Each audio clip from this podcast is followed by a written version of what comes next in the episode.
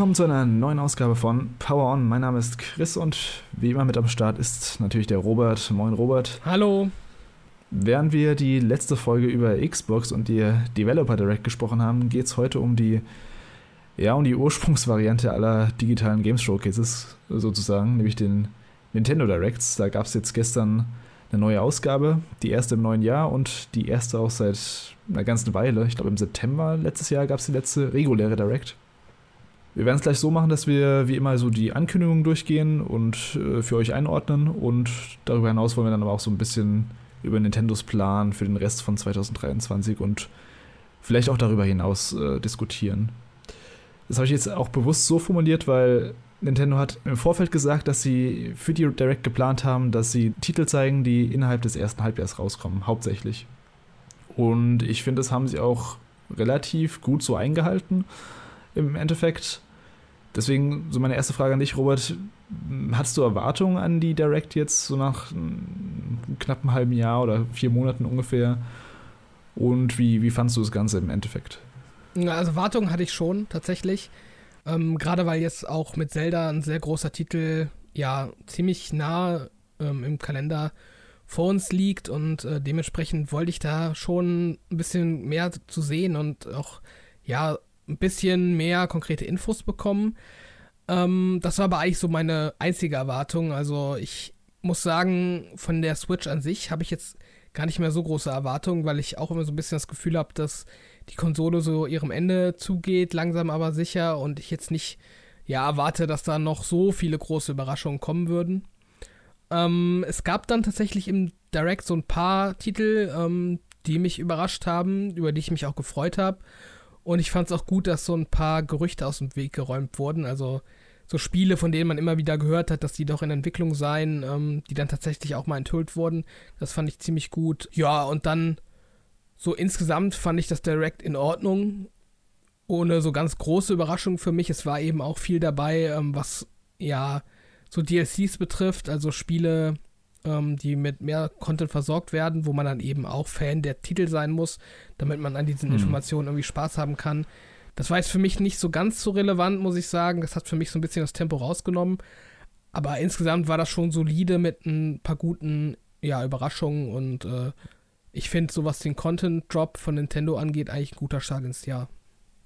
Ja, also meine Erwartungen waren ziemlich ähnlich. Ich habe halt gedacht, so nach, nach den Monaten, die jetzt gar nichts gezeigt wurde von Nintendo. Auf den Game Awards hatten sie auch gar nichts gezeigt, wo traditionsgemäß eigentlich immer was kam in den letzten Jahren davor.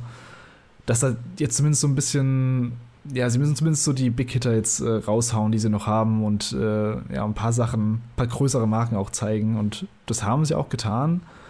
Es gab jetzt nicht so die mega großen Überraschungen, finde ich. Es gab so ein paar kleinere, nettere Überraschungen.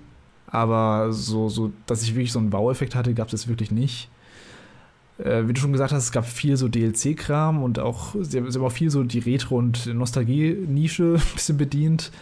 Dieses Mal. Ich fand es alles in allem, war es ein solides, gutes Direct, aber mehr auch nicht. Also, ich finde auch, es war ein guter Start ins Jahr. Sie haben gut das erste Halbjahr abgedeckt, finde ich. Da kommt jetzt auch fast in jedem Monat eigentlich ein größerer Titel raus. Und ähm, somit haben sie eigentlich das erfüllt, was sie, was sie vorher versprochen haben. Deswegen, in der Hinsicht bin ich eigentlich ganz zufrieden mit der Direct gewesen. Es gab schon so ein paar Titel, die mich dann, ja, wie gesagt, überrascht haben, aber dazu können wir jetzt mal gleich im Detail gehen. Begonnen haben sie nämlich mit Pikmin 4. Das wurde ja in der letzten Direct angekündigt, mit so einem Mini, Mini, Mini-Teaser. Ähm, jetzt hat man auch nicht so viel mehr gesehen. Also klar, man hat ein bisschen Gameplay gesehen. Das aber im Endeffekt einfach nur das bewiesen hat, was ich mir eigentlich im Vorfeld schon gedacht habe, nämlich, dass es aussieht wie Pikmin. Ich habe ja Pikmin 3 gespielt und, und es sah eigentlich ziemlich identisch aus. Sie haben da jetzt eine neue Pikmin-Sorte eingeführt, ich habe diese Eis-Pikmins und ähm, so Reittiere, aber so die große Revolution, Evolution sehe ich jetzt dann nicht. Also ich glaube, wer Pikmin mag, wird da auch wieder viel Spaß mit haben, aber ich glaube jetzt, äh, Leute, die damit nichts anfangen können, werden jetzt auch nicht von Pikmin 4 überzeugt sein. Mhm. Ja, ich muss ja immer noch Pikmin 3 spielen. Das ist mhm. immer noch so halb auf meiner To-Do-Liste. Also ich bin an das Franchise bisher noch nicht rangetreten, habe ich glaube ich auch schon mal erwähnt hier im Cast. Ähm, ich finde, das sieht immer knuffig aus und ich hätte auch irgendwie Lust darauf, das mal zu testen, aber ich weiß nicht, so ganz begeistert hat mich das bisher nie und deshalb, äh, ja, habe ich da bei Pikmin 4 auch im Grunde denselben Eindruck. Also, es sieht halt süß aus und ähm, schön knuffig insgesamt, aber ich weiß nicht, ich, ich müsste wahrscheinlich erstmal Pikmin 3 spielen, bevor ich mich dann an mhm. Pikmin 4 wage, um überhaupt mal zu raffen, worum es in dem, in dem Franchise geht, ja. Ja, ich bin da auch nicht hyped für. Also ich fand Pikmin 3 schon gut, aber ich war da jetzt nicht begeistert von. Das war halt so ein Spiel, was ich so im Feierabend dann ein bisschen zocken konnte, um ein bisschen runterzukommen. Das ist ein super chilliges Game. Ähm, nicht super anspruchsvoll, ein bisschen rumgeklicke und ein bisschen Sachen aufbauen und Pikmins dahin schicken. Wenn man sowas braucht oder wenn man sowas sucht, dann, dann wird es wahrscheinlich auch wieder das quasi erfüllen. Ähm, aber wie gesagt, das ist nicht so der mega Hype-Titel für mich. Es ist einfach so ein Spiel, was ich mir wahrscheinlich mal anschauen werde, wenn ich irgendwie nicht viel zu tun habe, aber nicht viel auf dem Stapel habe, was mich interessiert. Ähm, als nächstes ging es weiter mit einem DLC für Xenoblade Chronicles 3. Kann ich nicht so viel zu sagen und ich glaube, du hast äh, auch nicht so viel dazu zu sagen, weil du es auch nicht gespielt hast, oder? Nee, genau. Also ich konnte aus dem Trailer auch nicht viel schließen, muss ich sagen. Also das sind irgendwie neue Charaktere dabei, so kommt es mir vor, aber wie das dann in so ein Singleplayer-RPG äh, eingebaut wird, keine Ahnung. Aber ich denke mal, für Fans wird das wahrscheinlich schon eine coole Sache sein. Ja, ich glaube, es sind so Story-DLCs, aber ich habe es leider auch nicht gespielt. Dann ging es weiter mit Samba de Amigo. Das kenne ich noch von früher. Ich wusste gar nicht, dass die ähm, Marke noch lebt. ich weiß nicht, wann der letzte Teil kam. Ich glaube, auf der Wii habe ich die Teile, äh, also die Games mal gesehen. So Musik, Rhythmus, äh, Spiel, Party, Gedöns reizt mich auch nicht wirklich, aber okay. Mhm. Ich hab die, mal mit. Ich fand das damals auf der Wii immer cool, aber ich habe das nie gespielt. Aber ich habe dann gestern direkt gedacht, das kommt jetzt bestimmt, äh, weil äh, dieser VR-Titel, ähm, dieser Rhythmus-VR-Titel, wie heißt der noch, mit den, mit den Laserschwertern? Beat Saber? Ja, wegen Beat Saber. Irgendwie, das ist so ein bisschen ähnlich, glaube ich. Also, dass du eben mm. mit den Händen äh, quasi mit Bewegungssteuerung in, in Richtung schlägst äh, zur Musik. Ich habe das Gefühl, das käme so ein bisschen im, im Zuge des Erfolgs von Beat Saber jetzt zurück, aber vielleicht interpretiere ich auch zu viel da rein. Aber ja, ich finde es auf jeden Fall eigentlich ein lustiges Franchise. Bin gespannt, ob das mhm. jetzt mal eine langere, längere Lebenszeit dann durch den Switch-Release hat als äh, vorher. Soll im Sommer 2023 kommen. Pikmin 4 übrigens schon am 21. Juli, habe ich vergessen zu erwähnen. Mhm. Danach ging es weiter mit Fashion Dreamer, so ein Fashion Modespiel für Switch, was jetzt mich so gar nicht abgeholt hat. Was halt aussah wie so ein, ja, ohne es jetzt irgendwie ähm, despektierlich zu meinen, so ein kleines Girly-Spiel, bei dem man seine Figuren umkleiden kann. Nee, hat mich jetzt gar nicht abgeholt. Ja, ich habe ja gestern auch schon zu dir gemeint, dass mich das an diese Flash-Games von früher erinnert hat. Also, dass du, dass du quasi so eine Figur einkleiden kannst mit verschiedenen Klamotten. Das war halt echt früher in so Flash-Game-Seiten immer äh, eine ziemlich beliebte Kategorie und ich habe da jetzt auch den Sinn nicht so richtig verstanden. Das ist auch irgendwie so ein bisschen PlayStation Home-mäßig, hatte ich das Gefühl, dass du irgendwie rumlaufen kannst und äh, mit irgendwem interagieren kannst und irgendwie Klamotten vergleichen kannst. Ich habe es auch nicht so ganz verstanden, was da jetzt so das große Spielziel ist, außer seine Figur umzukleiden. Mhm. Ja, kein Plan, beziehungsweise auch kein Interesse dran. Nee, ich auch nicht. Also. Danach kam mal was, was ein bisschen interessanter war, nämlich äh, der Castlevania DLC für Dead Cells. Der hat jetzt ein Datum bekommen. Der kommt am 6. März raus schon. Und ich finde, das sieht ganz cool aus. Ich glaube, das ist eine richtig coole Sache für Castlevania und Dead Cells-Fans. Mhm. Also ja, von Dead, Spa äh, Dead Space, sag schon. Dead Cell hört man ja echt nur richtig Gutes. Also, mhm. dass das schon eines der Top-Metroidvanias äh, wäre. Und äh, mich hat das gestern eigentlich auch ziemlich positiv überrascht, als ich das gesehen habe, weil dann auch äh, die Originalmusik dabei war von Castlevania. Ja. Und ähm, ja, also ich meine, das sind ja zwei Spiele, die passen perfekt zusammen. Von daher äh, ist das bestimmt richtig cool, wenn man das Spiel sowieso mag. Ja, feine Sache. Danach kam eine Marke, wo ich nicht gedacht hätte, dass man dazu nochmal ein Game sieht, nämlich Tron. Tron Identity heißt das Spiel. Ähm, soll ein narratives Rätselspiel sein und im April ja zuerst auf Switch kommen. Das hat mich leider auch nicht so angemacht, muss ich leider sagen. Ich finde Tron generell auch eine seltsame Marke, die mich noch nie so abgeholt hat. Auch die Filme fand ich auch nicht so super. Ja, ist nicht so meins. Ähm, wie ging es dir da? Ähm, ähnlich, auf jeden Fall. Also ich fand die, die Szenen, die man gesehen hat vom Spiel, die sahen auch ein bisschen, ja, äh, ich will nicht sagen schlecht aus, aber haben mich auch nicht abgeholt, weil das auch irgendwie viel mit Standbildern war. Und Ja. ähm, von der Inszenierung dann her dann auch nicht so diesen flashy Effekt hatte, den ja Tron eigentlich haben sollte. Also ich meine, dieser, ja, es ist auch schon kein neuer Kinofilm mehr, aber dieser Film, der vor zehn Jahren oder so rauskam, dieses Reboot von der Franchise, der war ja schon so vom Look her eigentlich ganz cool. Also mit diesen Neonfarben und so. Und äh, ich finde, das muss dann ein Spiel auch irgendwo ähm, auch abliefern, dass du so ein bisschen von der Welt geflasht bist, weil wenn es sich jetzt nur auf die Dialoge verlässt, dann weiß ich nicht, ob Tron da genug Substanz bietet, um, um da zu unterhalten in der Hinsicht. Also bin ich auch noch sehr skeptisch. Ja, wir haben jetzt auch neu, dass Tron bekannt für seine ja, tiefgehende Story und Charaktere hat. Naja.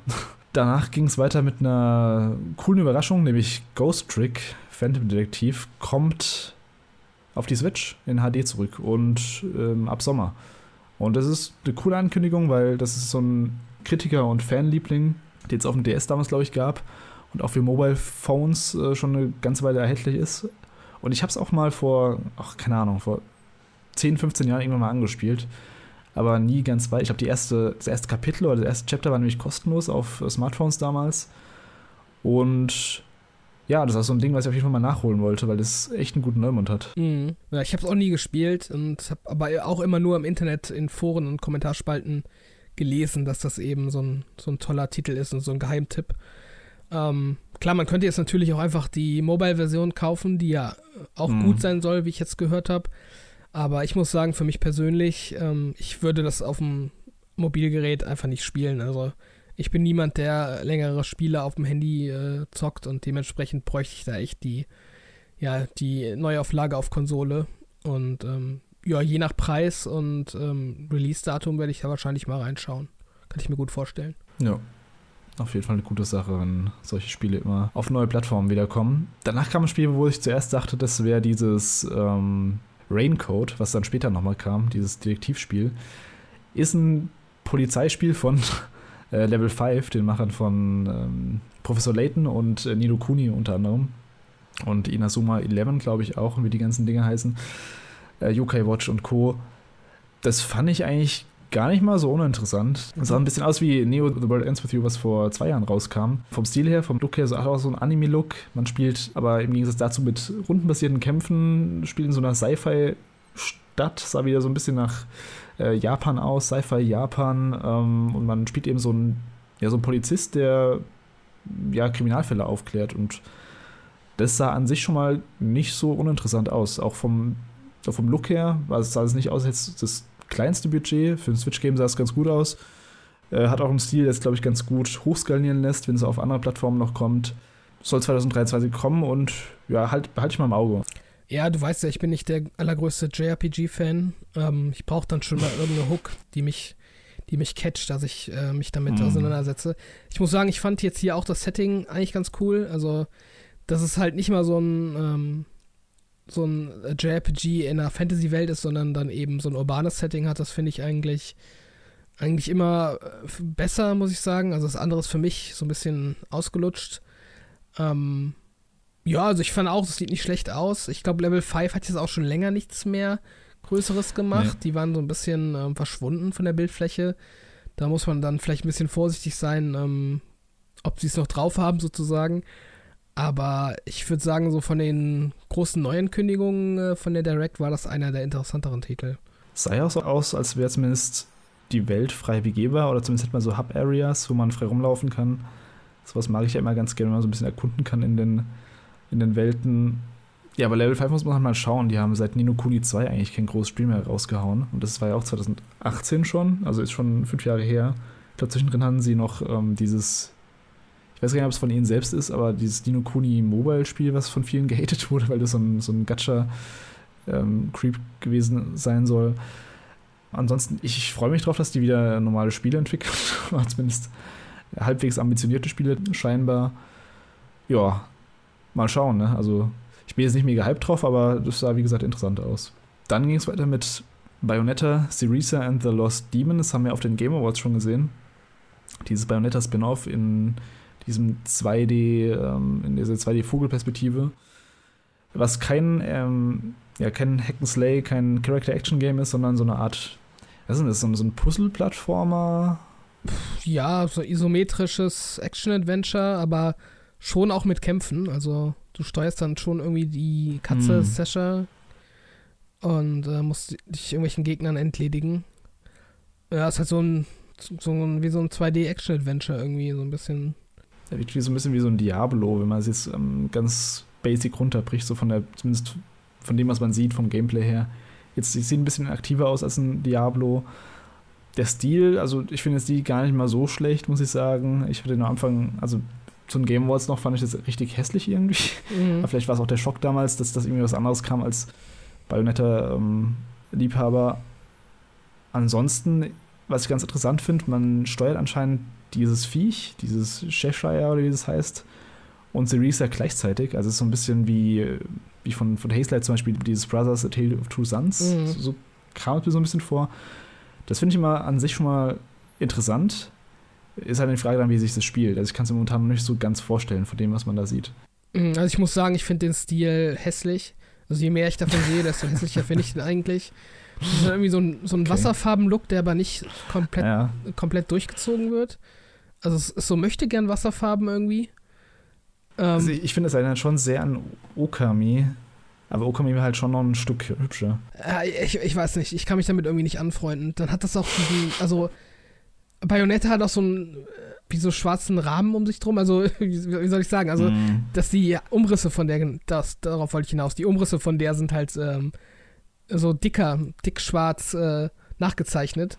ja. Und das erinnert mich total an, ähm, an äh, Smash Bros. 3DS. Da hatten die Charaktere das Ah, nämlich ja. auch. Und irgendwie, das ist, ich weiß nicht, das ist irgendwie so ein Eingeständnis dafür, dass dein Spiel halt irgendwie unübersichtlich ist und dann musst du dann da so hässlich irgendwie so einen Hm. schwarzen Umriss um die Charaktere machen. Also ich, ich weiß nicht, irgendwie passt das optisch für mich alles nicht, nicht zusammen. Und gut, das Gameplay ist jetzt nicht so leicht zu bewerten, finde ich, nach dem, was man gesehen hat. nee. Ich finde, es klingt halt schon interessant mit diesen zwei Charakteren gleichzeitig, dass es nicht so 0815 äh, Gameplay hat. Das ist eigentlich ganz cool, aber ja, alles andere weiß ich nicht. Ich kann da irgendwie noch nichts wirklich mit anfangen mit dem Spiel. Vielleicht spiele ich das irgendwann mal, wenn es kann mir das geschenkt bekommen oder so. Aber das, das wäre jetzt kein Spiel, wo ich mich drauf super drauf freue Mhm. oder wo ich drauf hinfieber. Dafür wirkt das alles noch ein bisschen zu belanglos da im Trailer. Auch sie wollen ja auch so ein bisschen so eine Geschichte erzählen Ja, in dem Ganzen, ja, ja, das- wo ich mir auch denke, ah, also Ja, also wenn da jetzt alle 10 Minuten äh, irgendwie die, die, die Action unterbrochen wird, weil dann irgendwie so eine Bayonetta-Story erzählt werden muss. Also das brauche ich überhaupt nicht. Ich habe jetzt, ähm, wie du ja schon weißt, äh, die Zuhörer nicht, äh, ich habe kürzlich ja Bayonetta 3 äh, durchgespielt Mhm. und ähm, das Spiel war halt schon sehr gut in allen Bereichen, äh, außer die Story. Also das ist einfach ja, wirres. wie Äh, immer halt. ja, es ist einfach wirres Zeug. Äh, irgendwelche Begriffe werden in den Raum geworfen und irgendwelche Charaktere und man weiß die Hälfte der Zeit überhaupt nicht, was abgeht. Und äh, nee, das brauche ich dann nicht auf eine komplette Spielzeit äh, gestreckt. Also, ja, das ist dann eben auch so ein Knackpunkt für mich, dass ich dann nicht ständig irgendwie so Märchen-Story-like jetzt irgendwie die Kindheitsstory von Bayonetta hören will. Also, das würde mich persönlich gar nicht interessieren. Ja, die Bayonetta-Story ist halt, das ist halt Trash. Ich glaube, das ist auch von den Entwicklern gewollt, gewollter Trash. Weil, selbst wenn es aus Japan kommt, wo man immer so ein bisschen die, die Sprachbarriere und die Lokalisation mit einbrecht, dass sie ja ein bisschen andere Mentalität bei den, beim Writing und sowas haben. Aber das wirkt einfach immer super trashig. Und ich glaube, das ist, das ist halt einfach gewollt, dass es Trash ist. Und ich glaube, das ist halt so ein bisschen die Sache dann, dass, äh, wenn sie jetzt mit Ceresa and the Lost Demon irgendwie so, so was halb Ernstes erzählen wollen. Also bisher kommt es mir nicht, nicht so over the top vor wie, wie die anderen Teile. Äh, da wird es ein bisschen gefährlich. Also, ja. Ich, ich will es nicht komplett abschreiben, aber ich muss sagen, dass ich da nicht super gute Reviews äh, von lese. Ähm, ja, bis dahin ist das Spiel für mich nicht relevant. Kann ich so als Fazit für mich nehmen. Ja, und der Preis halt vor allem. Also ich finde, äh, die, die fast Vollpreis finde ich ein bisschen zu heftig dafür. Ja, also spontan, ja. Ähm, danach kam, da kam eine ganz nette Überraschung. Da kam nämlich so ein Mickey Mouse Spiel. Disney Illusion Island nennen die das. Das ist ein 2D-Plattformer, der extrem stark an sowas wie Rayman Origins und Rayman Legends erinnert. Und das hätte ich jetzt nicht erwartet. Also, das ist so ein super cooler 2D-Comic-Stil. Ja, mit Mickey Mouse, Minnie Mouse, Donald und Goofy und man kann da eben auch per äh, Vierspieler-Koop durch die Level-Düsen und ja, das wirkt halt echt, also komplett wie Rayman. Von dem Aufbau von den Welten, auch dass man viel von diesen Unterwasserpassagen hat, wo man irgendwo durchspringt oder diese Wall-Jumps. Fand ich gut, also das behalte ich auf jeden Fall im Auge. Ähm, wenn ich es irgendwann mal sehe, werde ich auf jeden Fall mal reinspielen. Mhm. Ja, und das Spiel ist äh, eben von Delala Studios oder Delala Studios, ich weiß gar nicht, wie, wie man es ausspricht, aber das sind die ähm, Leute, die das Battletoads Reboot gemacht haben vor ein paar Jahren. Ah, okay. Und ich finde, das sieht man auch ähm, dem Spiel an. Also der Grafikstil ist auf jeden Fall ähnlich.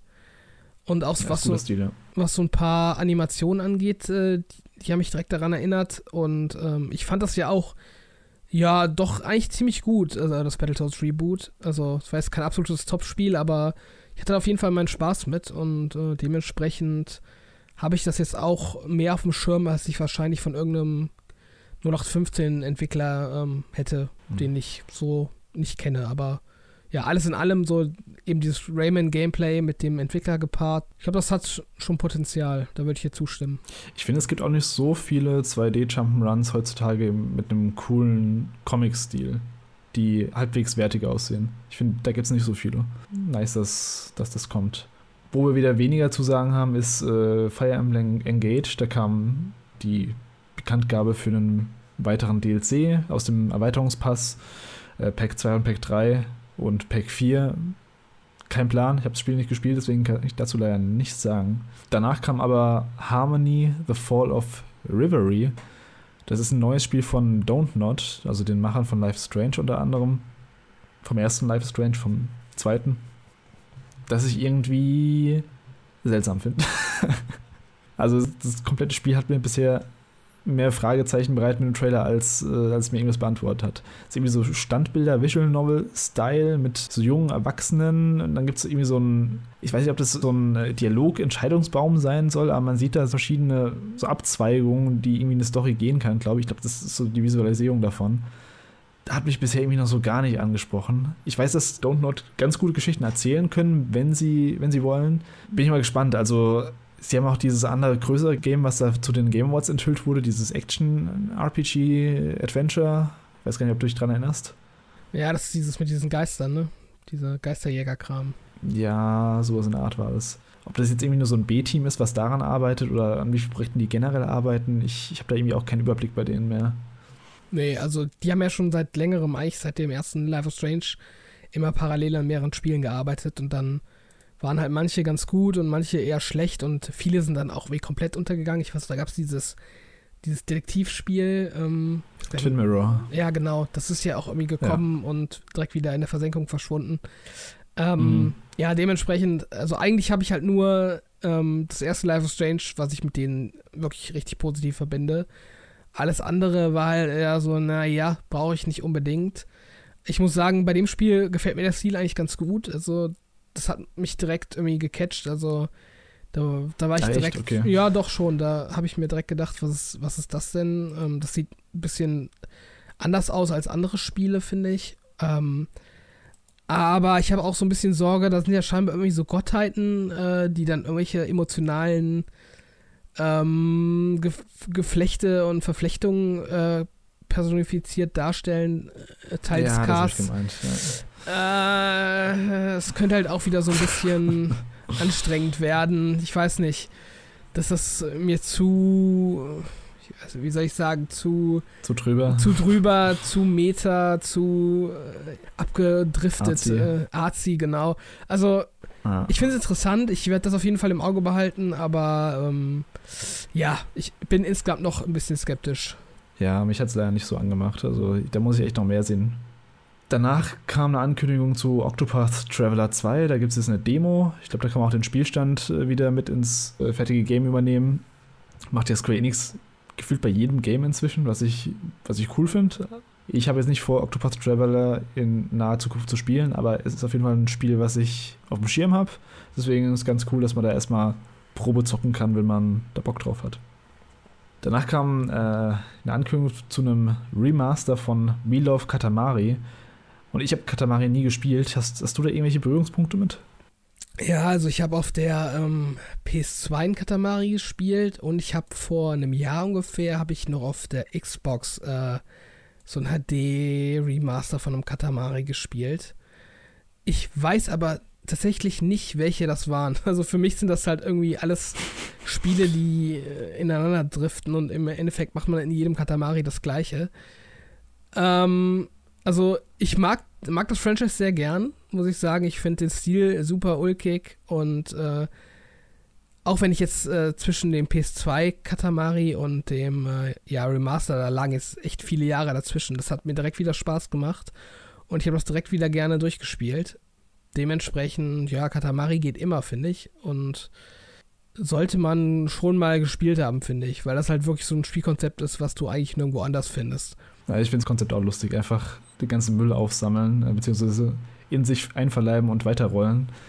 Sieht auf jeden Fall lustig aus. Ist halt auch so ein Spiel, was super relaxed ist, was man einfach so mhm. entspannt runterspielen kann und äh, ja, ohne groß nachzudenken, einfach die Sachen wegrollen. Das, das macht schon Laune.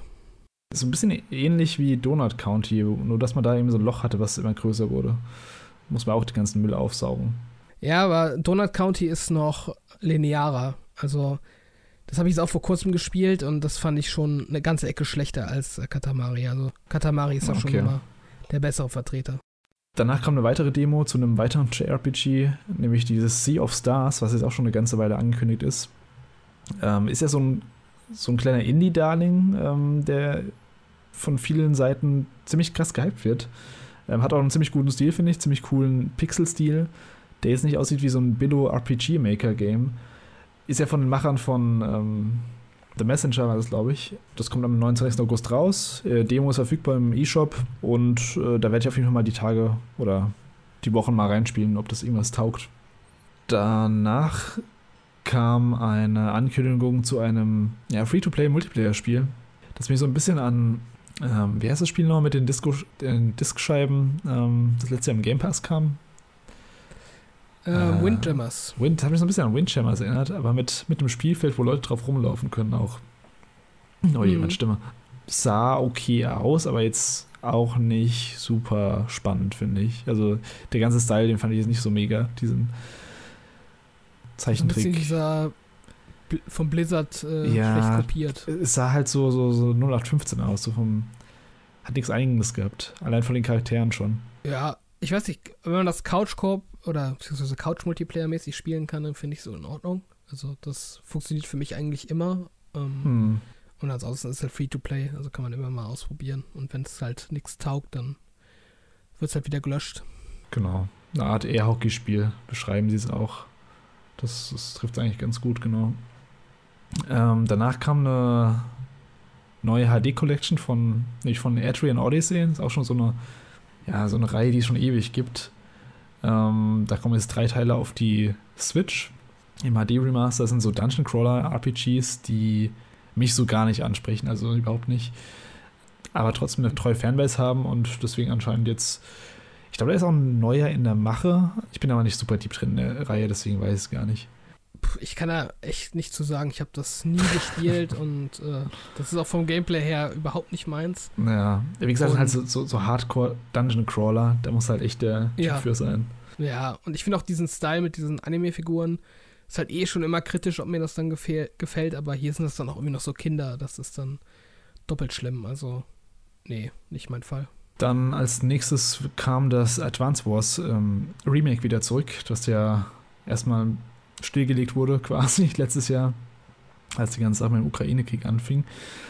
Der erste und der zweite Teil werden geremaked und kommen jetzt am 21. April. Also ziemlich genau ein Jahr später, würde ich sagen, als es ursprünglich rauskommen sollte. Ähm, hat ja eine richtig krass, krasse Fanbase und äh, ist auch so ein Kritikerliebling, die Reihe. Habe ich nie gespielt, aber vielleicht gucke ich da mal rein, wenn es irgendwo. Also es hat halt, wenn mal dir auf Metacritic oder Opcritic so die Wertung anschaust, ist halt ein 90er-Spiel. Es hat, glaube ich, eine 91 auf Metacritic, der erste Teil auf dem GBA damals. Deswegen muss da ja schon irgendwas dran sein und deswegen ein bisschen Interesse ist da, aber es wäre jetzt auch nichts, was ich mir zum Launch holen würde. Ja, mich hat es gewundert, dass es jetzt doch noch ein paar Wochen dauert, bis es kommt. Also, mhm. wie du schon sagst, es sollte eigentlich letztes Jahr kommen und äh, das sollte eigentlich auch schon länger fertig sein. Von daher, ja, hat es mich gewundert, dass man da jetzt doch noch ein bisschen drauf warten muss. Das hätte ich jetzt eher so als Shadow Drop-Kandidaten gesehen. Hätte auch Aber, gut funktioniert, ja. ja. Ich finde es auch interessant eigentlich vom, vom Gameplay her, aber ähm, ja, ob und wann ich da mal zu komme, das zu spielen, weiß ich nicht. Danach ging es weiter mit dem, ähm, ja, mit einer Story-Erweiterung zu Kirby's Return to Dreamland Deluxe, was ja gerade rauskam, glaube ich, vor kurzem. Habe ich nicht gespielt, deswegen kein Plan, was da jetzt äh, neu dazukommt. Und es wird aber eine Demo geben, was ich ganz nett finde. Da kann jeder mal reinspielen, ob das was für einen taugt. War, glaube ich, auch ein Remake von einem 3DS-Spiel oder ein DS-Spiel, ich bin mir nicht mehr ganz sicher. Hast du auch nicht gespielt, oder? Nee, ich, ich kann damit auch, ehrlich gesagt, äh, nichts anfangen. Ähm, also mit Kirby an sich für sich schon. Ich habe das schon eigentlich früher Mhm. ganz gern gespielt, aber von Kirby sind auch irgendwie so viele verschiedene Spiele rausgekommen in den letzten Jahren, dass ich da komplett die Übersicht verloren habe. Danach wurde es aber ganz interessant. Da kam nämlich dann der Blog um Nintendo Switch Online. Da wurden ein paar neue Sachen angekündigt. Und zwar kommt, ähm, ja, es kommt ein Gameboy-Spiel zu Nintendo Online dazu, zu der Online-Mitgliedschaft. Das einmal für die normale Online-Mitgliedschaft und für die, ja, wie heißt denn das, dieses Add-on, dieses Mitgliedschaft Plus Add-on mit den N64-Spielen bekommt jetzt auch noch GBA-Spiele dazu. Ist ganz nett, auf jeden Fall, dass es halt vor allem auch direkt veröffentlicht wurde. Ja, für den GBA gab es sowas wie Mario Kart Super Circuit oder dieses WarioWare, das erste, oder ähm, Link's Awakening war auch dabei für den Game Boy Color. Mich persönlich reizt es jetzt alles nicht so super. Ich weiß, da gibt es viele Leute, die sich super drauf freuen, auf so, auf den ganzen Retro-Kram. Ich hätte es jetzt nicht gebraucht, aber nice to have, sage ich mal, weil ich äh, Nintendo Online sowieso gerade habe noch. Deswegen, ja, Also ich muss sagen, für mich war das so das heimliche Highlight des Directs gestern. Ja, also ich muss sagen, ich habe mit Nintendo halt so eine wechselnde Beziehung. Also ich habe, wie gesagt, als Kind äh, hatte ich einen Game Boy Pocket Mhm. und ähm, dann danach einen Game Boy Advance. Dann hatte ich natürlich den DS und den 3DS, aber so die Heimkonsolen, die habe ich eigentlich alle nie besessen. Also ich glaube, die erste Nintendo-Heimkonsole, die ich hatte, war die Wii. Und dementsprechend bin ich eigentlich, so, was Nostalgie anbelangt, nur bei den äh, Handheld-Titeln nostalgisch Mm, okay. veranlagt. Also gerade so Game Boy, Game Boy Pocket, das sind halt echt so Kindheitserinnerungen. Also auch so Titel, die sie dann jetzt gestern schon ähm, gezeigt haben, wie Super Mario Land 2 oder diese Game Watch Collection. Das sind halt echt so, so Spiele, die ich als Kind super viel gespielt habe. Mhm. Und da hat es mich schon so ein bisschen gekitzelt, dass ich, äh, dass ich Bock habe, die nochmal reinzuspielen. Ich glaube nicht, dass ich, wenn ich mir nochmal Nintendo Switch Online hole, ähm, dass ich da lange am Ball bleibe, aber ja, wenn es darum ging, irgendwie Nostalgie zu wecken für die Sachen, da haben sie mich auf jeden Fall gecatcht. Ich glaube, für mich wäre es dann eher so die Gamecube-Spiele, die mich da abholen werden, so vom Nostal Nostalgiefaktor her. Das war auch meine erste, erste eigene Konsole damals ähm, als Kind. So die ganzen Handheld-Games, beziehungsweise die älteren Handheld-Konsolen waren halt für mich früher einfach äh, fast nur reine Pokémon-Konsolen. Also Game Boy und Game Boy Advance waren halt echt so beiden Handhelds, wo ich fast ausschließlich Pokémon drauf gespielt habe. Und die wurden ja jetzt, also da gab es ja keinen einzigen Pokémon-Titel gerade, die für angekündigt wurden, außer dieses Pokémon, ich glaube, Card Game wurde angekündigt, was noch später kommen soll. Da hätten sie mich so ein bisschen bekommen, vielleicht, äh, bekommen können, vielleicht. Aber so, ja, es ist nicht so das Highlight für mich gewesen, auf jeden Fall.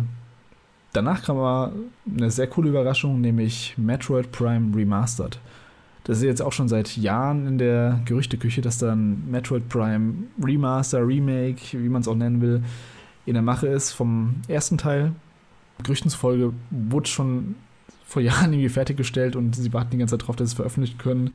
Im Zuge von Metroid Prime 4 dann eben, was auch irgendwann noch kommen soll. Und das richtig coole an der Sache ist, dass sie es einfach geshadowdropped haben, also direkt veröffentlicht haben nach der Präsentation. Zumindest digital. Physisch soll es dann am 3. März soweit sein. Ist auch so ein Spiel, was ich. Ich hatte es damals auf der Wii, also diese Metroid Trilogy hieß es, glaube ich, auf der, auf der Wii mit allen drei Teilen. Da hatte ich den ersten Teil auch mal angespielt, aber nicht weit genug gespielt. Und ist ja auch so eins von den, den Nintendo-Meilenstein-Klassikern, die man eigentlich mal gespielt haben sollte, Metroid Prime. Weil es echt so in, in so All-Time-Bestenlisten bei so vielen Leuten ganz, ganz weit oben ist. Und das ist eine super Gelegenheit, jetzt halt das Ganze mal nachzuholen. Also ich werde mir das auf jeden Fall irgendwann noch holen. Jetzt nicht zum Launch direkt. Das, das kostet auch übrigens 40 Euro. Wo man sich auch über den Preis streiten kann, ob so ein einzelnes Remaster den Preis wert ist. Aber das nur nebenbei. Also ich habe da, hab da auf jeden Fall Bock drauf. Ich werde es mir auf jeden Fall dieses Jahr noch anschauen irgendwann und dann werde ich auf jeden Fall hier im Podcast auch mal berichten, ob das immer noch ein richtig gutes Spiel ist. Ja, also irgendwann spielen, das trifft es bei mir eigentlich auch ganz gut. Ich habe das tatsächlich auch nie gespielt. Ich weiß, ich habe den dritten auf der Wii damals mhm. ja so zur Hälfte gespielt. Ähm, ich weiß nicht, irgendwie habe ich damals oder bisher habe ich zu Metroid einfach nie so den Zugang gefunden, aber grundsätzlich gefallen mir, glaube ich, die 3D-Sachen schon besser als sowas wie äh, Metroid Dread. Ähm, und äh, ich finde es auch gut, dass es jetzt auch so eine überarbeitete Steuerung hat, eben mit äh, ja, zwei Stick-Steuerung. Stimmt, ja. Wie halt äh, moderner Ego-Shooter. Das finde ich gut. Ich weiß noch nicht, wann ich dazu komme, aber irgendwann werde ich es sicher mal spielen. Ich habe halt wie du auch mit den 2D-Metroids nicht so die, ja, also die haben mich alle nicht so abgeholt bisher. Ich habe Super Metroid mal gespielt, ich habe ähm, dieses Metroid Red eben, die Demo mal gespielt. Ich glaube, so ein Teile für den DS oder GBA auch mal angespielt. Und Metroid Prime, also vom Stil her an sich, ähm, holt es mich schon ab. Ähm, so ein Ego-Shooter, auch so mal ein bisschen was, ja, ein bisschen was Düstereres vom, vom Look her von Nintendo. Also das ist potenziell schon was, was, mich eigentlich, was mir eigentlich gefallen kann. Deswegen will ich dem mal eine Chance geben. Irgendwann einem Jahr, aber jetzt, nicht. Also jetzt äh, kommen gerade eh genug Spiele raus, die mich mehr interessieren. Deswegen äh, wird es irgendwo hinten angestellt. Danach kam dieses Master Detective Archives Raincoat, was ich vorhin schon meinte, wo ich ähm, Decker Police mit verwechselt habe. Das ist dieses neue Spiel von den Danganronpa-Machern. Spielt man auch so eine Art Detective, der eben Mordfälle aufklärt, aber ist halt kein JRPG, sondern eher so ein Adventure. Ähm, sieht ganz cool aus. Ich glaube, da werden sich Leute, die was mit Danganronpa anfangen konnten, ziemlich freuen drüber. Sieht schon hochwertig aus, finde ich, für so, ein, für so eine Art von Spiel. Äh, ja, ich glaube, das wird so ein kleiner Geheimtipp für so eine Nische, die das richtig abfeiern wird. Danach kam dann auch noch eine nette Überraschung, nämlich Barton Kaitos 1 und 2 kommen in einem HD-Remaster auf die Switch im Sommer. Das sind so GameCube-JRPGs gewesen, die ich nie gespielt habe. Ich kenne das Cover, ich weiß genau, wie es aussieht. Ich habe es oft gesehen, aber ich habe die Teile nie gespielt. Das sind frühe Games von den ja, von Monolith Soft, also bevor sie Xenoblade gemacht haben, haben sie Button Kaitos gemacht. Und seit GameCube sind die halt quasi nicht verfügbar gewesen für aktuelle Konsolen oder PC oder whatever. Deswegen auf jeden Fall eine gute Sache, dass die jetzt in dem Remaster spielbar sind wieder. Äh, danach das nächste können wir, glaube ich, schnell abhaken. Das ist Fantasy Life. Fantasy Life I, The Girl Who Steals Time. Ja, wieder so ein Farming-Spiel. Ich kenne die Reihe. Ähm, Fantasy Life gab es ja auch schon auf dem 3DS, glaube ich, ganz groß. Äh, gar nicht mein Genre. Ähm, du als Animal Crossing-Fan, Liebhaber, wie fandest du das? Ähm, ja, also äh, es wirkt halt wirklich sehr wie Animal Crossing. Ich habe die Reihe auch nie gespielt bisher.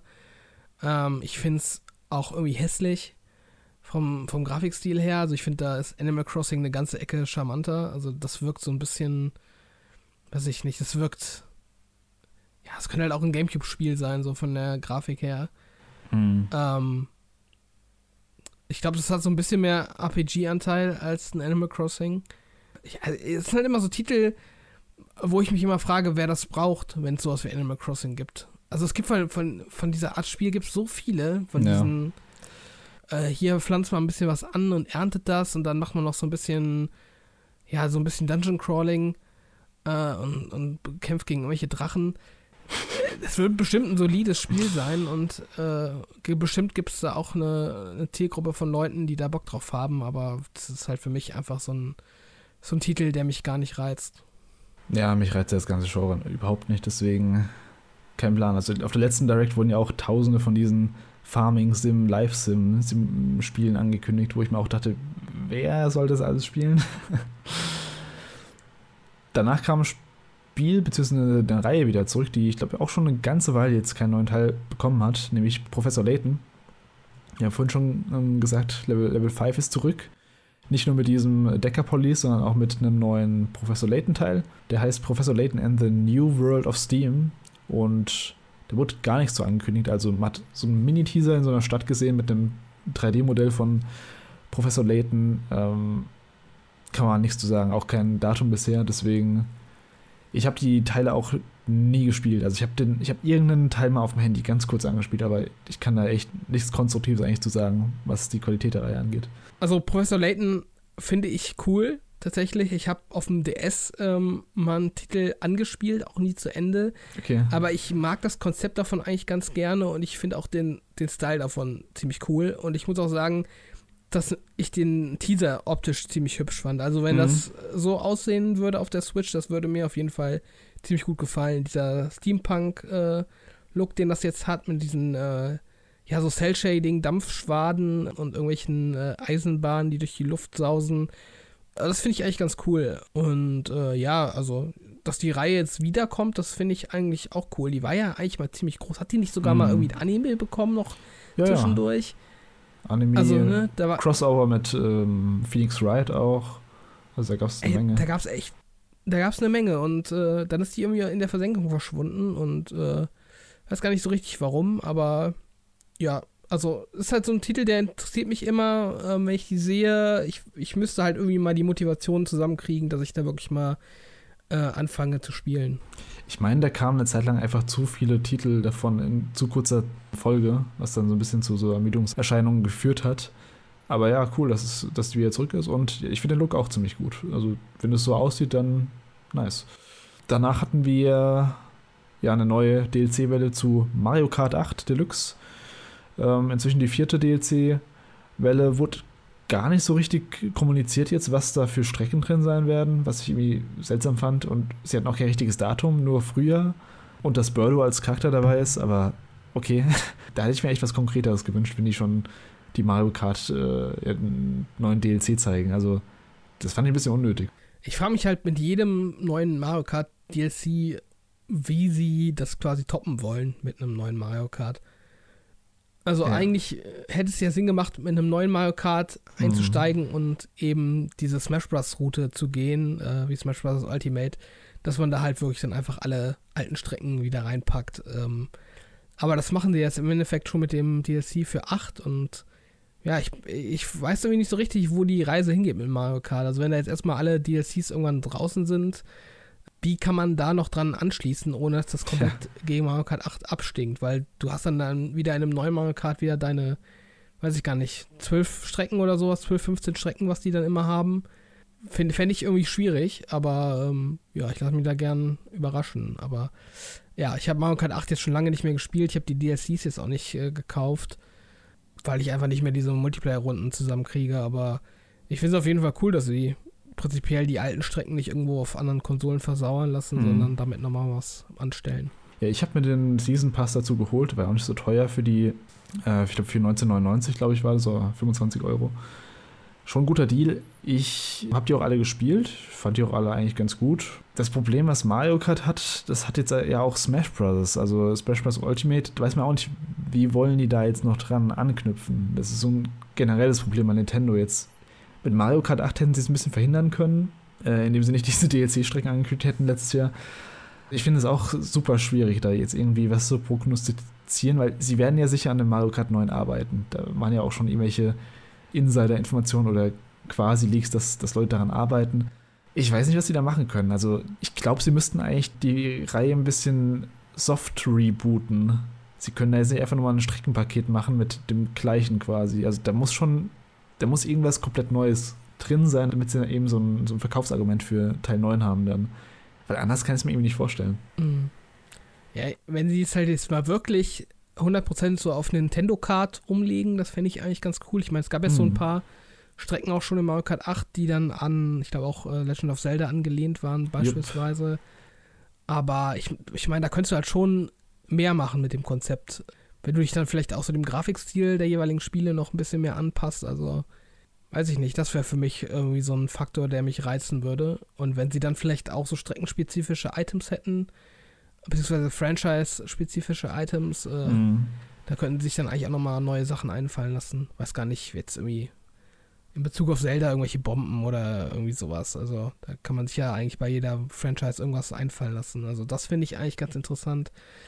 Aber ja, ist echt nicht so einfach. Bei Smash Bros. stimme ich dir auch zu, da bin ich auch gespannt, wie es da weitergeht. Weil ja auch, ähm, ich glaube, Sakurai heißt der, der Lead genau. Dev, äh, ja. Genau, der, ich glaube, der hat auch nicht mehr so richtig Bock auf, auf Smash Brothers. Da habe ich in der Vergangenheit mal so, so Sachen gelesen, äh, dass der ziemlich ausgelaugt ist davon, Hm. äh, irgendwelche Charaktere zu balancen. Und äh, weiß gar nicht, wenn der das dann nicht mehr macht, oder ich glaube, Hell heißt ja der Entwickler Hell Studios, ähm, wenn die da jetzt irgendwie keinen Bock mehr drauf haben, da einfach sich dran ausgetobt haben jetzt mittlerweile, äh, wer das dann übernehmen kann oder ob das überhaupt weitergeführt wird oder ob da einfach nur ein HD-Update kommt oder so. Es war ja eine große Kooperation mit Bandai Namco, der Smash Bros. Ultimate. Also vielleicht Mhm. könnten die es outsourcen irgendwie an äh, Bandai Namco komplett. Äh, Sakurai ist halt, muss halt auch bedenken, der arbeitet jetzt quasi seit 1999 an Smash Bros. Äh, beziehungsweise schon früher. Ich glaube, 99 kam der erste Teil raus. Äh, was halt jetzt irgendwie 24 Jahre sind. Und ich glaube, der hatte zu Brawl damals schon gesagt, das wäre irgendwie sein letzter Teil oder zu Wii U, ich weiß nicht mehr, zu irgendeinem Teil meinte er auch schon, also er meinte schon ein paar Mal, dass er eigentlich ja, quasi fertig mit der Reihe ist und eigentlich nicht mehr viel da machen kann. Jetzt zuletzt hat er ja auch irgendwie die größten Fanwünsche mit den DLC-Fightern noch erfüllt, mit, ja, was gab's denn da? Joker, mit Sora von Kingdom Hearts und was da alles dabei war. Also, das ist echt eine gute Frage, was, was sie da machen. Da muss halt echt, also sie, sie können das ja gar nicht mehr toppen, so. Entweder sie müssten Ultimate, also sie müssten es erweitern, was ich nicht glaube, dass sie diese ganzen Lizenzen und den ganzen Kram nochmal auf ein neues Spiel gepackt bekommen, so einfach. Weil so viel Kram, wie da drin ist, an Musik, an Charakteren, an, an Visuals und so. Oder sie müssten halt auch, wie gesagt, wie ich halt auch denke bei Mario Kart, sie müssten da irgendwas Neues finden, irgendeinen neuen Ansatz, wie sie die Reihe soft rebooten können. Weil ansonsten nehmen sie halt Smash Bros. Ultimate und porten das jetzt jede Konsolengeneration weiter. Das ist halt so, die, so der easy Ausweg, den man auch bei Mario Kart nehmen könnte, dass man irgendwie mit der Switch-Nachfolger dann ein Mario Kart 8 Deluxe Complete-Paket hat. Aber das kann es ja irgendwie auch nicht sein, oder? Ich meine, Mario Kart 8 ist halt auch, das hat eine Basis von, von, von einem Wii U-Spiel, was 2014 rauskam. Was jetzt neun Jahre her ist. Also das kannst du jetzt auch nicht ewig mit dir mitschleppen.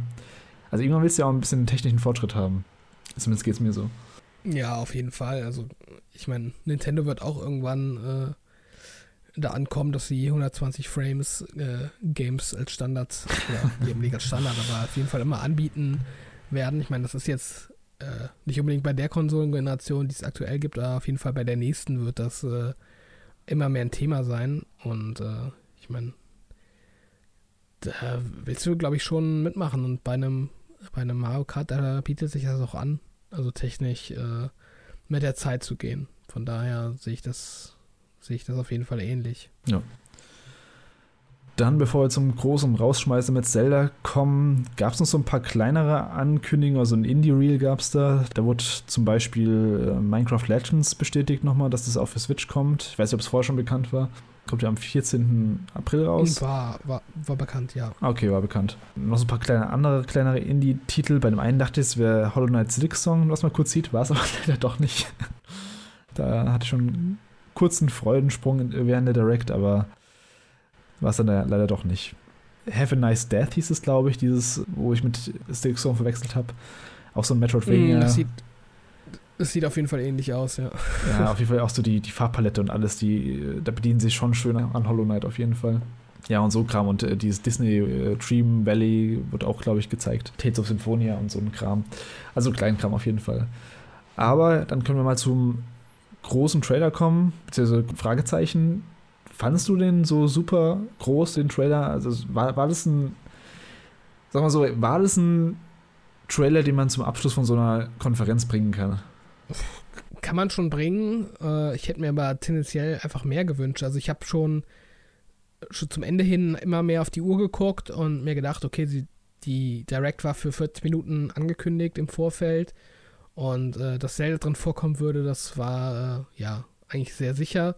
Ja. Ich dachte schon die ganze Zeit, irgendwann, also jetzt haben wir noch fünf Minuten und Zelda ist immer noch nicht, äh, nicht dabei. Also was zeigen sie denn dann? Was zeigen sie denn dann? Und dann waren es irgendwie noch zwei Minuten und dann wurde Zelda angekündigt. Und der Trailer war halt irgendwie so abspulen von dem, was man erwarten würde. Also der erinnerte schon von der Aufmachung her sehr an den, ähm, den Trailer, den es auch für Breath of the Wild gab. Eben mit diesen äh, Landschaftsaufnahmen und, und äh, dabei äh, tönt schöne Musik und ab und zu gibt es mal so ein Voice-Over. Ähm, von irgendeinem Charakter, den man nicht unbedingt zuordnen kann. Also es erinnert sich schon stark daran, wie sie eben auch Breath of the Wild präsentiert haben. Den Nachteil, den jetzt Tears of the Kingdom für mich hatte, ist eben, dass man das alles schon kennt von Breath of the Wild. Also im wahrsten Sinne des Wortes eben dadurch, dass die Spielwelt übernommen wird. Und das, was neu ist, in Form von der Himmelslandschaft, da hat man jetzt auch nicht viel mehr erfahren, als man auch aus vorherigen Bildmaterial her wusste. Dementsprechend war ich da so ein bisschen ernüchtert. Da hätte ich mir einfach mehr Infos gewünscht. Und darüber hinaus eben dieses scheinbar neue Feature, dass man sich Fahrzeuge bauen kann oder auf jeden Fall steuern kann. Das wirkt schon recht interessant, aber was genau sich dahinter verbirgt und wie umfangreich das sein wird, wie sich das genau gestaltet in letztendlich im Spiel, das finde ich, kann man kaum beurteilen. Und deshalb muss ich sagen, also ja, klar, für Breath of the Wild Fans ähm, wird der Trailer auf jeden Fall Lust machen, äh, im Mai voll einzusteigen. Aber wenn man sich jetzt irgendwie den nächsten Schritt erwartet hat von Tears of the Kingdom, finde ich, das kann man jetzt daraus noch nicht so wirklich ableiten. Also es wirkt schon alles ein bisschen, ähm, ja, zurückhaltend. Ja, ich finde die ganzen Trailer, die man bisher zu dem Spiel gesehen hat, wirken so ein bisschen zurückhaltend. Ich weiß nicht genau, also natürlich ist es bewusst gemacht von, von ihnen, aber ich bin mir nicht sicher, ob es deswegen ist, weil sie Sachen nicht spoilern wollen, weil sie so, so, sicher sind, dass sie coole Sachen haben, die, die sie nicht zeigen wollen einfach. Oder dass sie eben nicht, dass sie den Kram eben nicht haben und äh, das eben so ein bisschen zu, zu kaschieren versuchen ich habe halt im Vorfeld mir so einen Trailer erwartet, wie damals zu, zu Breath of the Wild 2017. So ein Story-Gameplay-Trailer, der halt richtig Hype ist, einfach. Mit richtig cooler Musik, mit äh, richtig guten Szenen, wo man sich klar vorstellen kann, was, da, ähm, was das Spiel werden wird. Und hier sind halt echt noch super viele Fragezeichen. Also, du hast eben schon gesagt, mit dem Himmel zum Beispiel, da gibt es so einen Shot, wo man so ein bisschen die Himmels, ähm, die Landschaften, die im Himmel ähm, rumfliegen, sah gar nicht so viel aus, zumindest auf dem, in einem Shot. Ich weiß halt nicht, wie weitgreifend das jetzt im Endeffekt sein wird. Diese Fluggeräte, wie du schon gemeint hast, das sieht ganz cool aus, dass man sich da, ich weiß nicht, ob man sich selbst zusammenbauen kann oder ob die irgendwie irgendwelche Presets haben, aber auf jeden Fall diese Freiheit generell finde ich richtig cool, dass du überall dann hinfliegen kannst, oder zumindest so wirkt der Anschein, dass man mega hochfliegen kann und das, da gibt es auch keine Ladezeiten zwischendrin. Das finde ich gut. Ansonsten aber, ja, mir fehlt noch so ein bisschen der, der große Hook von dem Spiel. Wieso sind die Himmelslandschaften jetzt so besonders? Wie funktionieren die? Das, wär so die, so die Fragen gewesen, die ich mir gewünscht hätte, dass die beantwortet werden. So also wirkt es halt momentan echt nur wie so ein, wie so ein klassischer Nachfolger eigentlich in derselben Welt. Deswegen, also ich, ich freue mich aufs Spiel, ich werde es auf jeden Fall auch spielen. Aber ich werde noch nicht ganz so schlau aus, den, aus dem ganzen Bildmaterial. Ja, und was ich darüber hinaus auch noch ja problematisch finde, ist, so gut Breath of the Wild auch war und so gut das auch generell angekommen ist, ich finde, da hatten sich damals schon so ein paar Kritikpunkte rauskristallisiert, die auch von vielen geteilt wurden. Also Stichwort eben, dass die Waffen zerbrechen oder ähm, ja, Story, äh, wie die Story da eingebunden ist oder dass es keine, keine großen ähm, äh, Dungeons gibt in dem Sinne. Und ob sie jetzt an den Kritikpunkten, die es gab, was gemacht haben, das weiß man halt auch noch überhaupt nicht. Also da gehen sie auch im Bildmaterial überhaupt nicht ähm, drauf ein. Also es wäre jetzt ein, einfach ein leichtes gewesen, in dem Trailer äh, zu zeigen, dass es einen richtigen Dungeon gibt. Mhm. Also das hätte man ja schon vermitteln können. Oder ja, also einfach quasi auf diese Kritikpunkte, ob sie darauf eingegangen sind jetzt eben mit dem Sequel. Und dass sie das irgendwie nicht zeigen, macht mir mehr Sorge, als dass es mir irgendwie äh, äh, die Sorge nimmt im Endeffekt. Also ja. ich habe echt keinen Bock drauf, dass ich da wieder alle 10 Sekunden meine Waffe wechseln muss, weil die zerbricht. Nee, äh, das war auch einer meiner größten Kritikpunkte vom Breath of the Wild, das Waffenwechseln. Ich weiß, viele fanden das im Endeffekt nicht mehr so schlimm, weil man ja so viele Waffen findet. Aber ich brauche das einfach nicht. Also, wieso werden die Waffen zerstört? Man kann ja viele Waffen finden, aber man kann die ja dann trotzdem noch. Also, man könnte ja trotzdem durchwechseln, auch ohne dass sie zerstört werden, weißt du? Also, ja. in dem Elden Ring zum Beispiel gibt es ja auch viele Waffen, aber die werden nicht zerstört, wenn man irgendwie drei Schläge macht damit. Das wäre also die eine Sache. Die andere Sache, wie gesagt, die Dungeons, ja. Was haben die sich da gedacht? Also ich, ich hatte halt im Vorfeld die Hoffnung, dass sie so eine Art Gameplay-Demonstration zeigen, so ein, so ein typisches Gameplay-Demonstrationsvideo mit dem Voice-Over, wo so ein bisschen die neuen Features erklärt werden vielleicht kommt es ja noch in einem extra Video oder in einem extra Direct.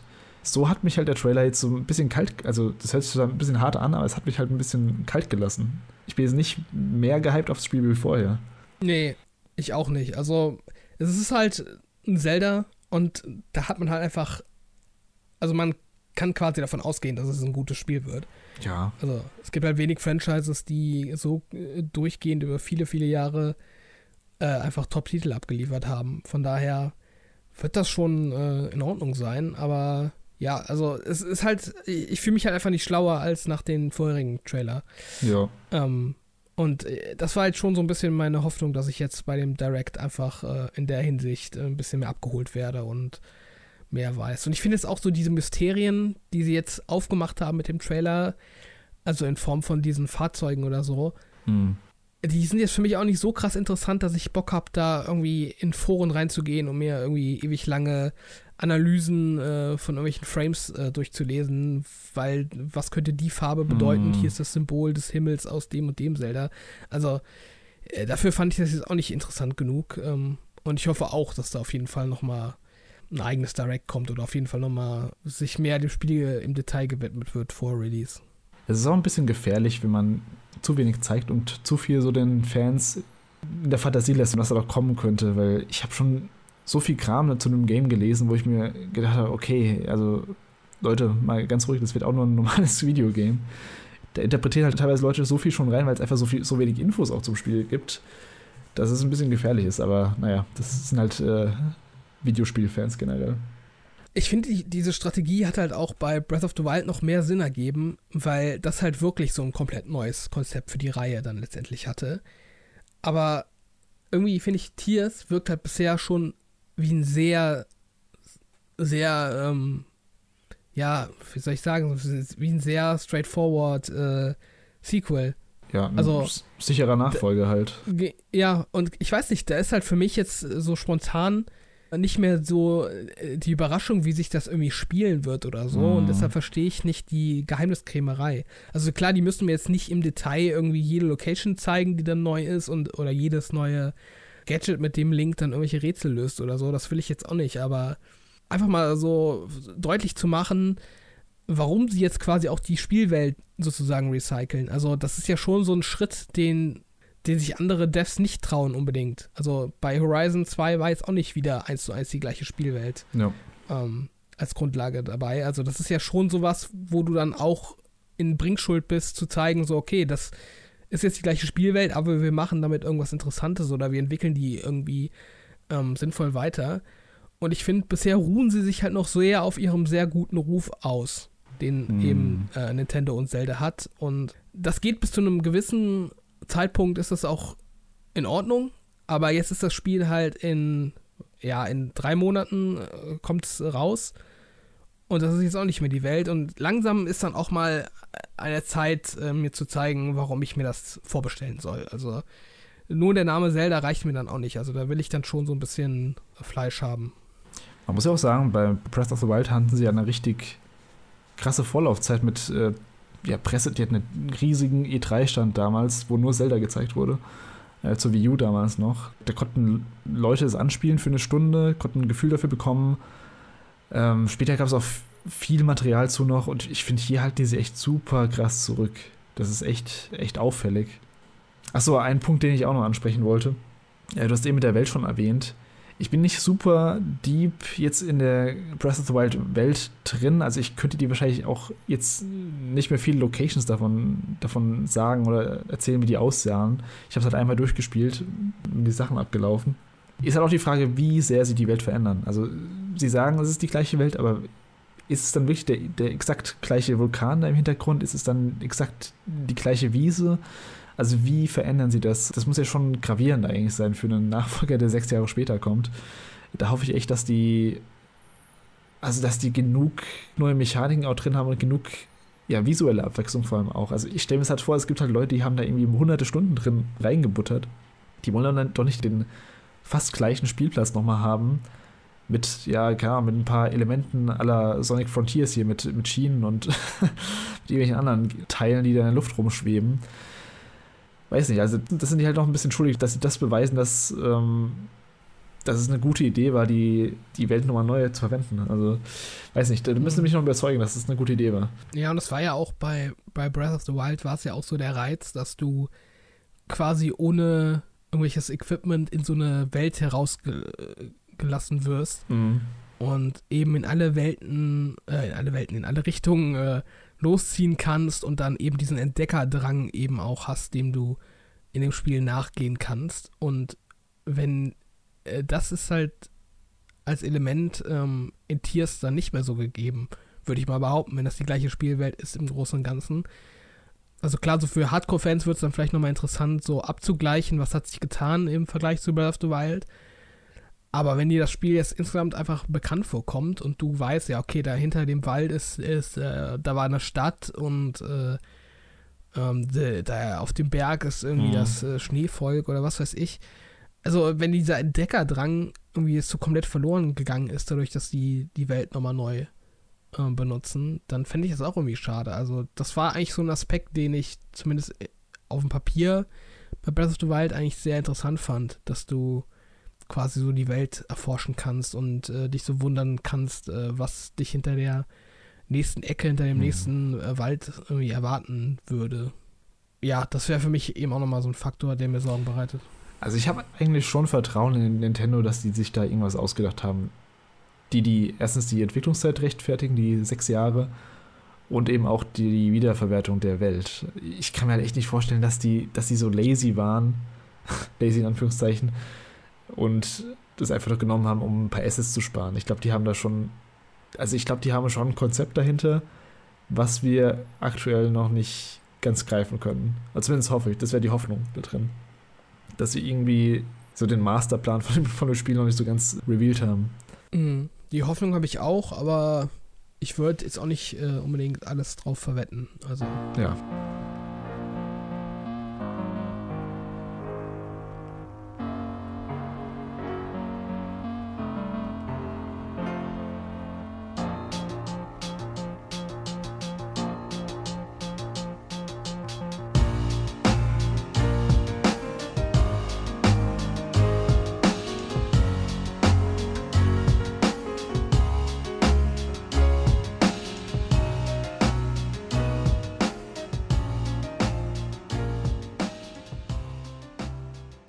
War jetzt so der Abschluss der Direct. Jetzt sehen wir so die erste Hälfte ist relativ gut bestückt mit Titeln von Nintendo. Ähm, erscheint, wie gesagt, fast jeden Monat was, auch in Juli-Reihe mit Pikmin noch.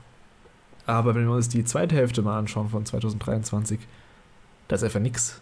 Da ist bisher noch nichts von Nintendo. First Party gibt es kein mhm. einziges Spiel, was für, nach Juli angekündigt ist.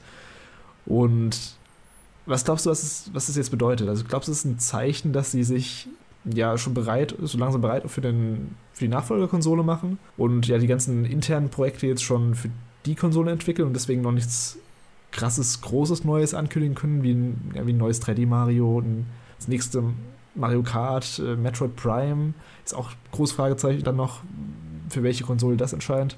Oder glaubst du, die werden da jetzt kurzfristig im Sommer doch noch ein paar Titel spontan raushauen für die zweite Jahreshälfte? Also ich glaube, die, die können da noch was aus dem Ärmel zaubern für die zweite Jahreshälfte, was, also da rede ich jetzt nicht von irgendeinem Tomodachi Live oder sowas. Also das muss halt schon was Größeres sein. Oder glaubst du halt echt, das ist jetzt mit Zelda, das ist ein guter Abschied für die Switch quasi. Und die nehmen halt das Jahr noch mit, das Restliche, aber haben da jetzt eigentlich nichts Großes mehr für.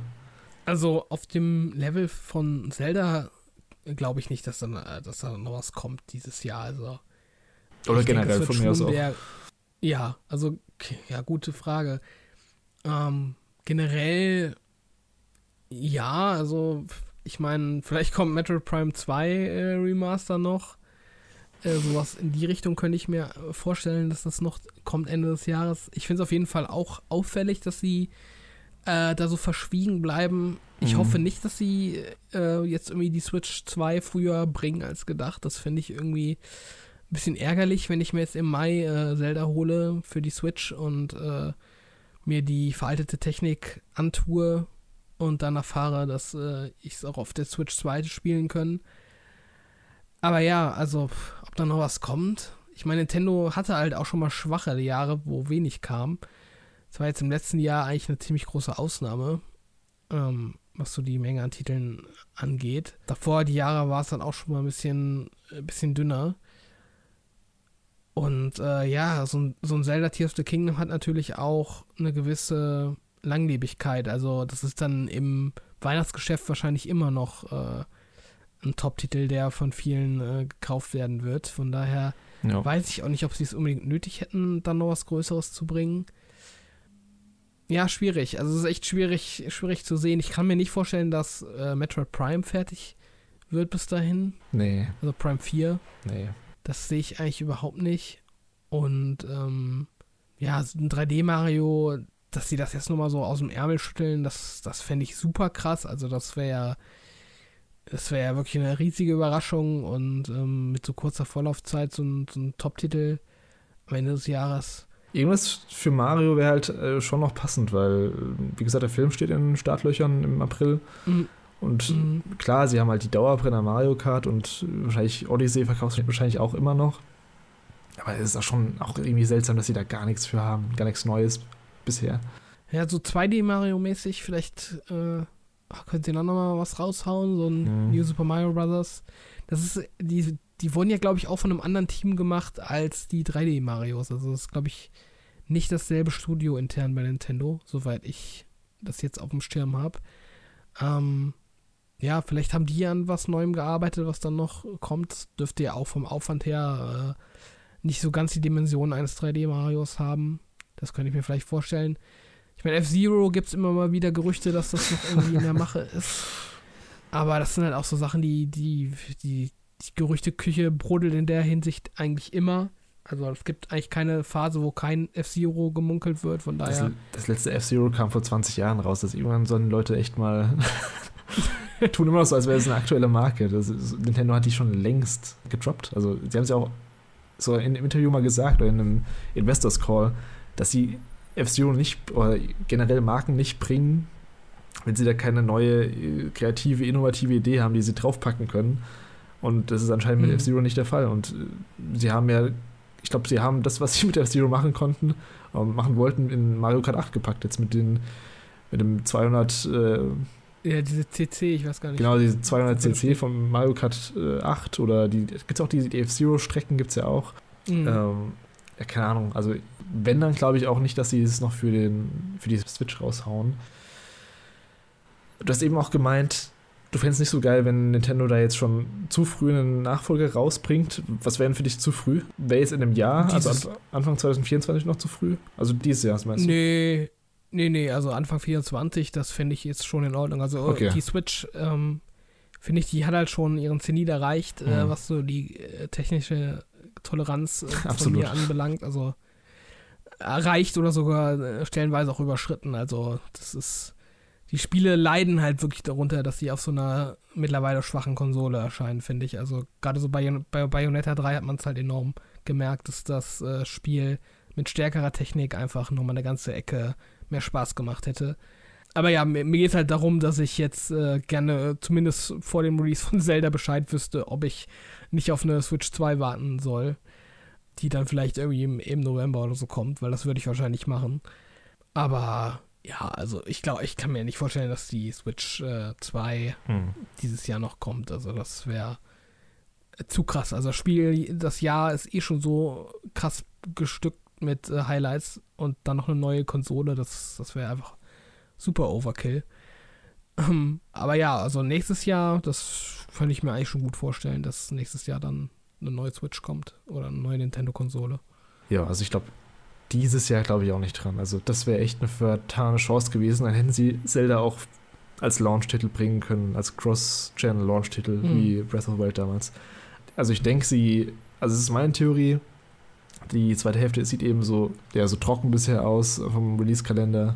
Weil, wie ich es eben schon in meiner Suggestivfrage angedeutet habe, ich glaube, die haben da einfach schon die ganzen internen Projekte auf ähm, den Nachfolger gemünzt und ich glaube, der wird Anfang 2024 kaum. Ich glaube, der wird Ende, also wird, wird im Herbst oder so angekündigt dann, wie es damals mit der Switch der, der mhm. Fall war oder angeteased zumindest. Und dann wird er im Frühjahr wahrscheinlich 2024 kommen, was dann auch ist, also ist auch lang genug die Generation dann für Switch gewesen, finde ich. Das waren sieben Jahre dann. Und es mhm. gab zwischendrin nicht mal ein, nicht mal ein Hardware-Upgrade. Also es hat ja Nintendo eigentlich sonst schon oft gemacht. Also so ein GBA SP, so ein DSi, so ein New 3DS. Also leicht verbesserte Hardware immer. Klar, wir hatten diese OLED-Switch, aber die hat halt bis auf den Bildschirm nichts gebracht, hardware-technisch. Ähm, deswegen, also das wäre meine Theorie, dass sie jetzt halt das alles so langsam auströpfeln lassen. Vielleicht kommt irgendwas Kleineres noch im, im Herbst.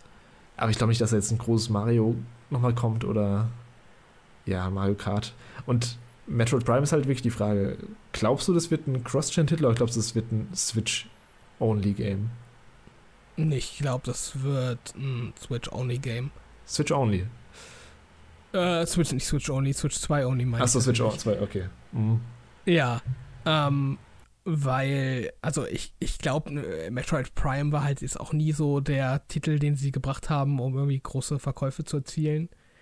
Das ist schon immer eher so ein, nicht unbedingt Nische, aber schon eine relativ Hardcore-Zielgruppe. Mhm. Und äh, das ist dann eher so ein Prestigetitel, womit man dann auch, glaube ich, ganz gut so eine neue Konsole äh, bewerben kann, eben bei der, bei der Kundschaft, die eben eine Konsole zum Start kauft. Also da sollten sie dann hoffentlich auch alles drauf anlegen, dass sie da eben einen Grund schaff, äh, schaffen, dass man sich eine Switch 2 auch direkt zum Launch kauft.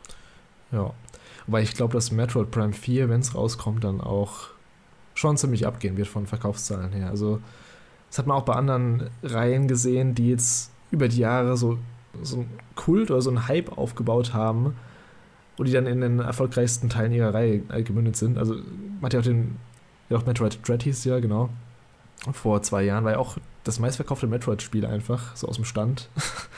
Mhm.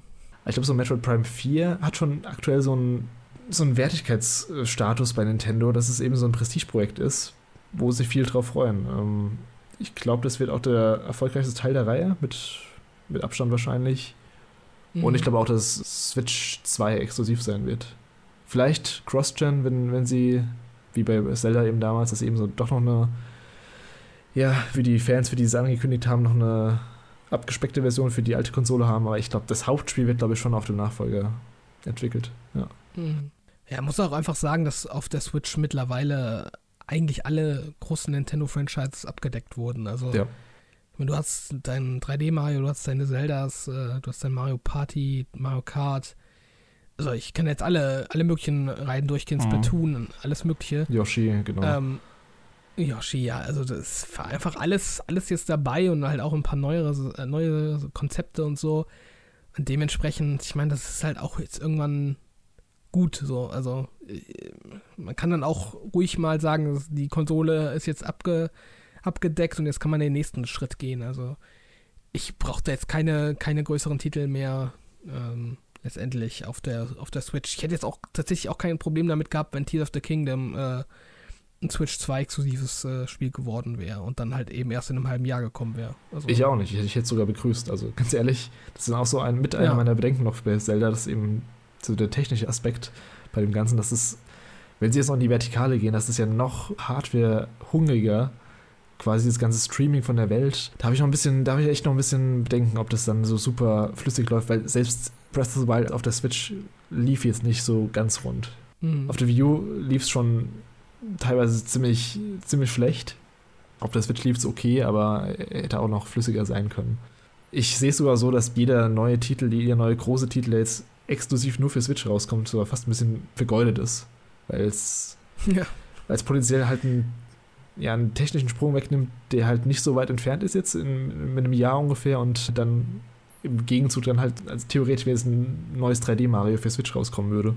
Da hättest du die nächsten vier Jahre wahrscheinlich keinen Titel auf der neuen Switch oder nächsten mhm. drei Jahre.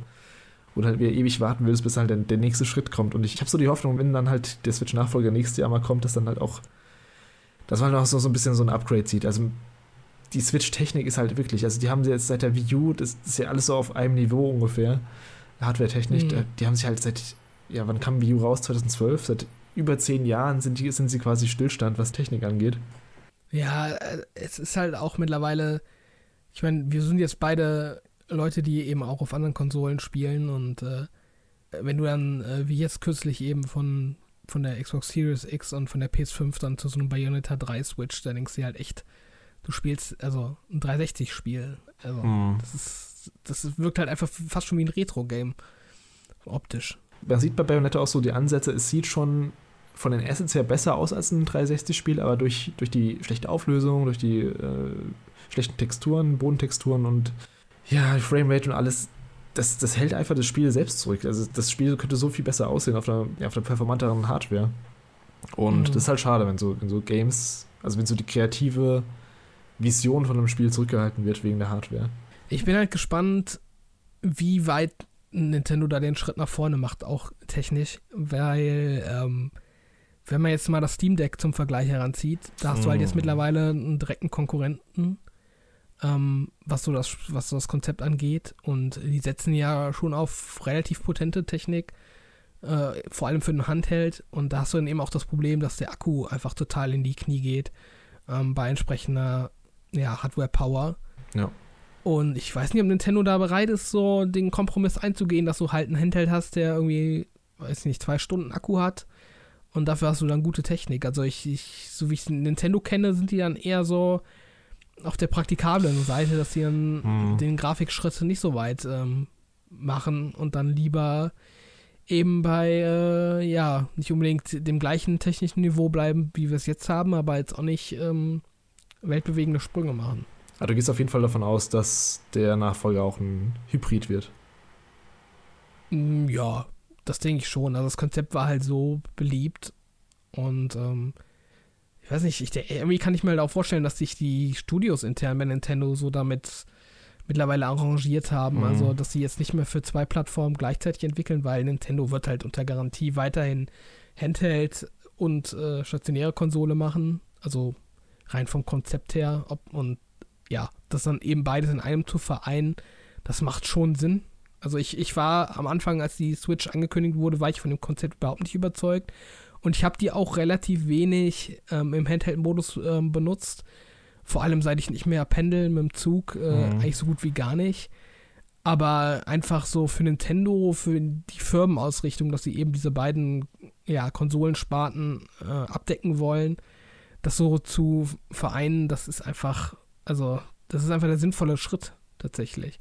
Das sehe ich eh nicht. Und also sie würden sich komplett ins Knie schießen, wenn sie die Nachfolgekonsole nicht abwärtskompatibel machen zu der Switch. Also das finde ich echt. Hm.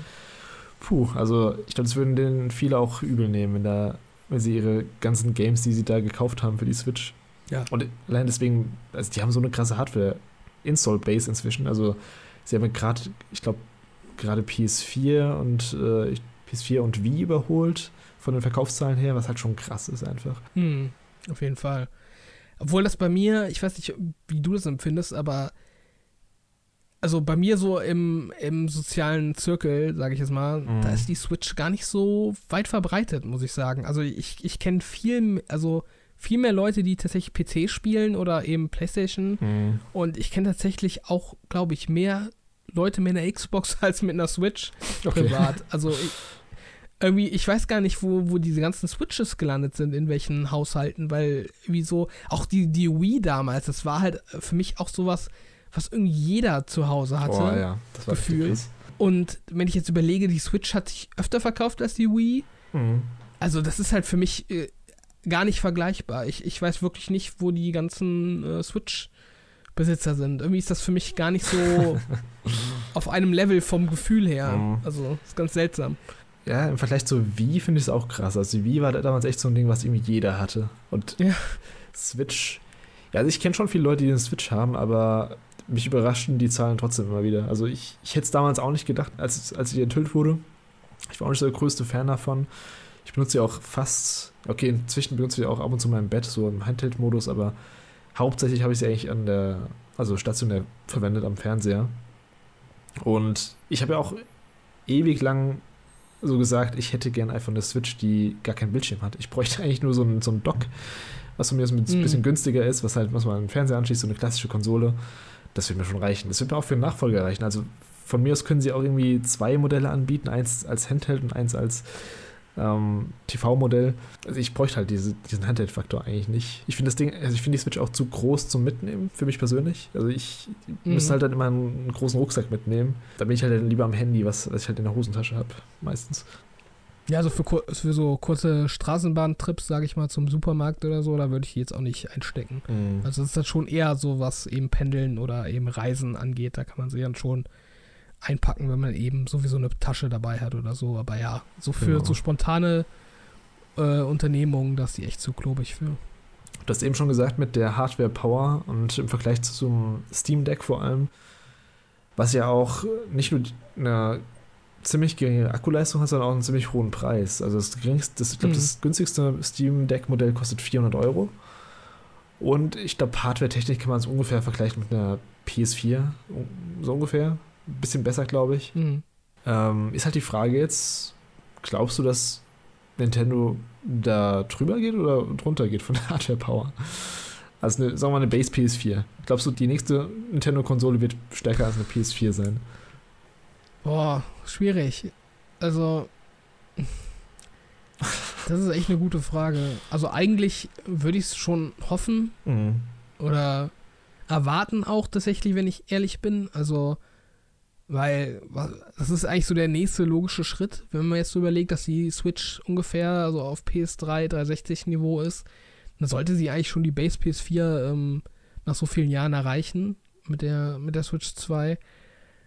Aber andererseits, äh, ich würde nicht drauf wetten. Also, also, ja, wie du schon sagst, das ist halt nicht so, nicht so einfach dann eben in so einem Handheld-Format dann mit den Sachen, die Nintendo eigentlich mal gewährleistet will, eben mit, äh, ja, mit Akkulaufzeit, die halbwegs in Ordnung ist und mm. den Preis niedrig halten.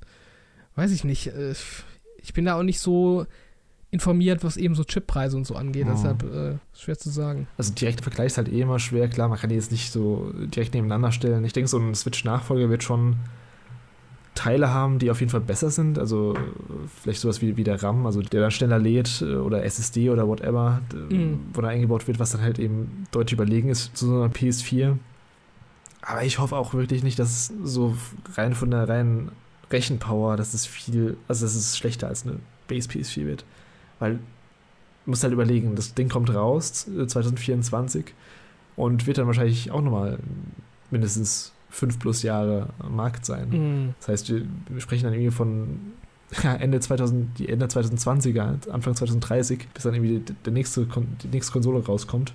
Was dann ja für eine Technik, die halt PS4 2013 geliefert hat, ist halt schon, ja.